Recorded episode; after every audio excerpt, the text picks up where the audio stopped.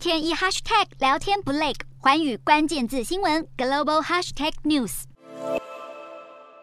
美国众议院议长佩洛西历史性访台，并在二日晚间抵达台北松山机场。同一时间，美国华盛顿邮报论坛刊登了裴洛西撰写的一篇名为《我为何要率团访问台湾》的文章。裴洛西在文中指出，美国对于协防台湾许下了神圣的承诺。然而，台湾目前正受到北京当局威胁，中方对台湾政府机构密集发动网络攻击，在经济上压缩台湾空间，并施压其他国家跟台湾断交等等。因此，裴洛西率团访台就是要明确彰显美国对民主的尊重和承诺，同时台湾也会自行负起保卫自身自由安全的责任。佩洛西也重申，这次到访和以往的访台代表团一样，并不违背《台湾关系法》等美国对台政策。即便佩洛西的访台行程引发美方对安全疑虑，白宫仍然在佩洛西抵台后声明力挺，还警告北京，华府会密切注意事态发展。而在美国国会参议院，有超过四分之一的参议员发布联合声明，公开支持佩洛西访台。联名者甚至还包括常常跟佩洛西意见不合的参议院共和党领袖麦康奈等二十六名共和党议员。